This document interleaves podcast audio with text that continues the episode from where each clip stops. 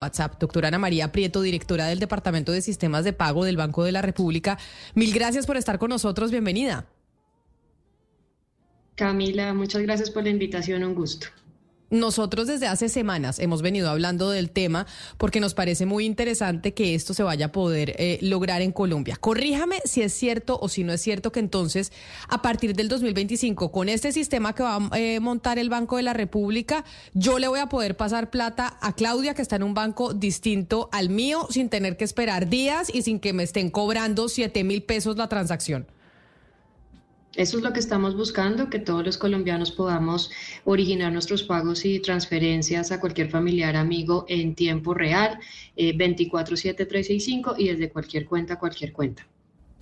¿Tienen ustedes eh, alguna idea de, de qué manera o alguna estimación la gente va a pasarse de las transacciones de efectivo a transacciones digitales? ¿Cómo sería ese proceso a través de este nuevo sistema?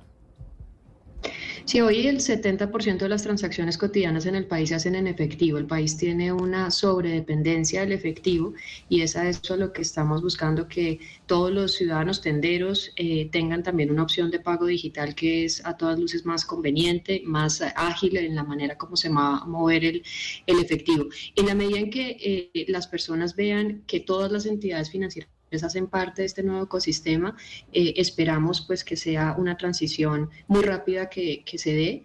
Eh, vamos a hacer una mm, campaña, una promoción para explicar las características de este nuevo ecosistema y de qué manera pues todos vamos a poder utilizarlo. Directora Ana María, algo que es costosísimo es incluso trasladar dentro del mismo banco de una cuenta a otra, del, como digo, del mismo banco, pero en diferentes partes del país, es decir, eh, de Bogotá a Barranquilla, de, Barranquilla a Cali. Eh, ¿Eso también se acabaría con este sistema que ustedes están creando?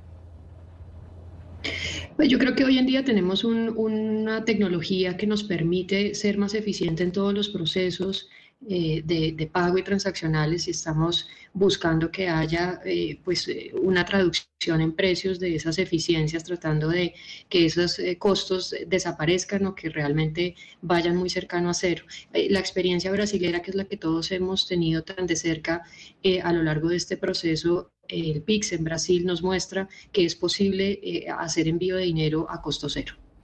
Señora Prieto, ustedes todavía no tienen el nombre del sistema. ¿Cuál va a ser el mecanismo del nombre? ¿Van a ser, se los van a inventar ustedes? Eh, ¿Cómo va a ser el proceso para que este sistema tenga un nombre? Porque todavía no, ustedes no lo han acuñado. Hemos hecho un, recorrido interno e incluso con eh, de la mano de la industria financiera. Nosotros tenemos un comité eh, de pagos con toda la industria donde participan diferentes tipos de entidades, los bancos, pero también fintechs, proveedores de tecnología.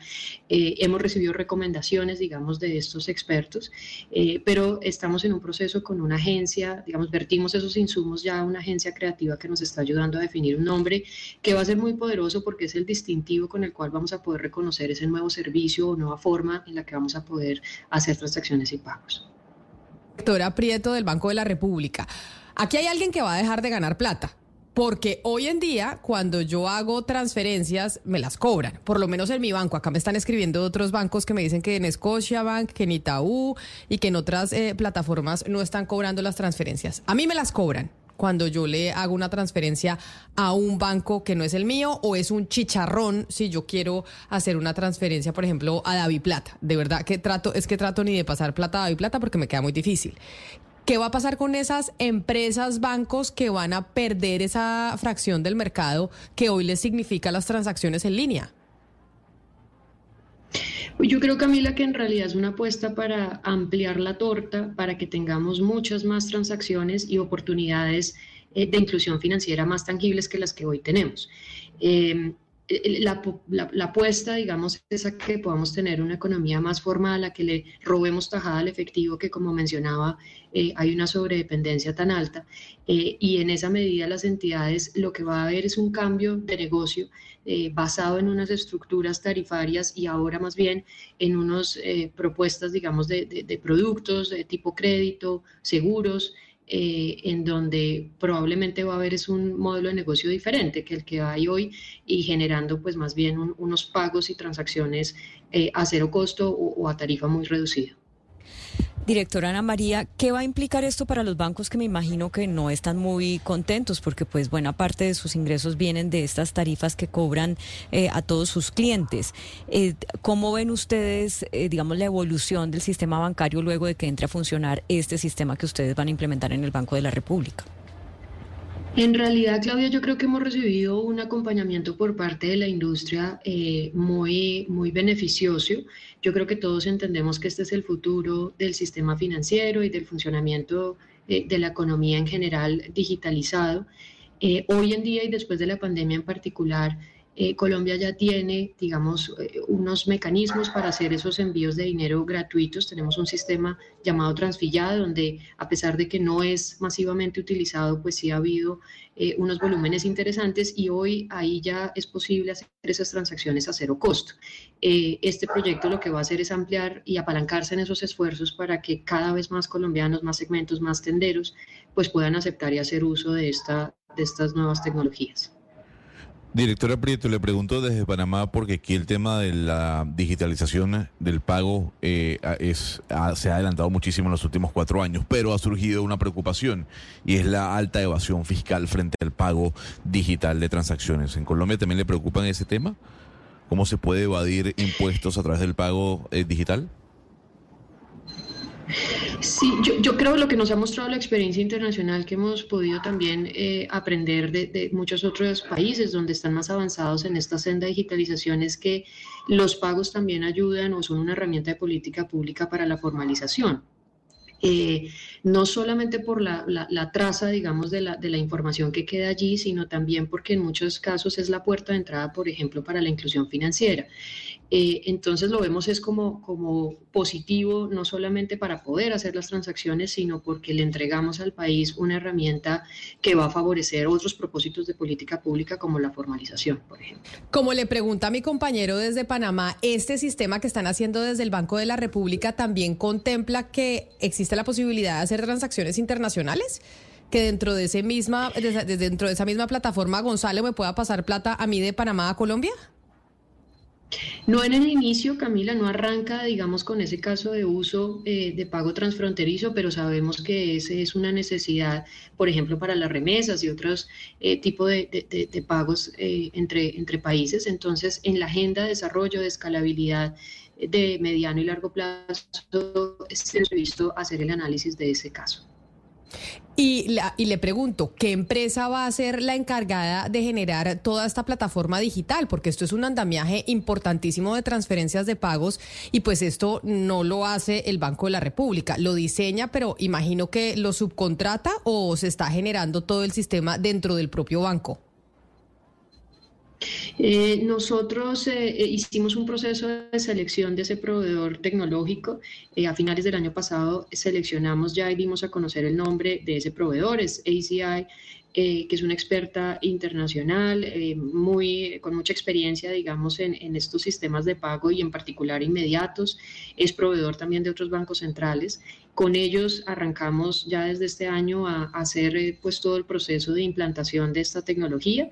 Eh, pero hay que reconocer también que la arquitectura, que el diseño, digamos, que se eligió, eh, le decimos construir sobre lo construido porque reconoce los esfuerzos del sector privado, los sistemas actuales, Transfilla, eh, entre cuentas y visionamos, son tres sistemas que hoy existen en el país y la idea es interconectarnos con ellos eh, para acelerar pues toda esta apuesta de, de pagos inmediatos.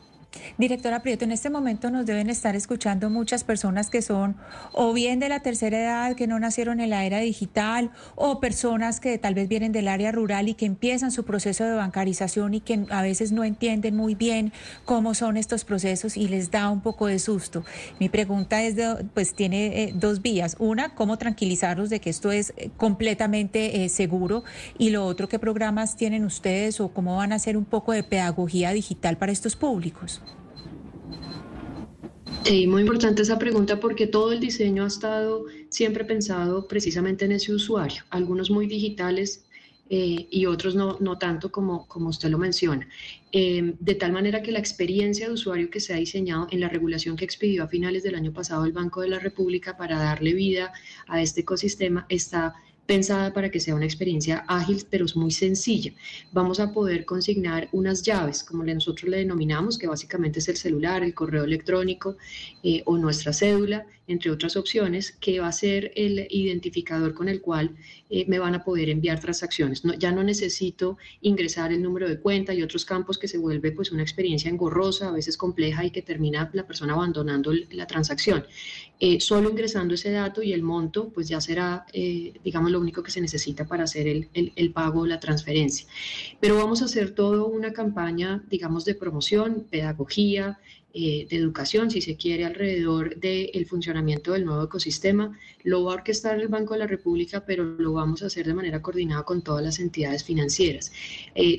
solo preciso que esta es una transacción que nace y termina en una cuenta, es decir, estamos siempre viajando a través eh, de las entidades financieras o CEPES o cooperativas que en Colombia son las entidades autorizadas para captar recursos del público y ofrecer cuentas. Entonces, eh, tenemos todo el andamiaje de seguridad propio, digamos, del, sector financiero eh, para asegurar pues, que la transacción sea, sea segura.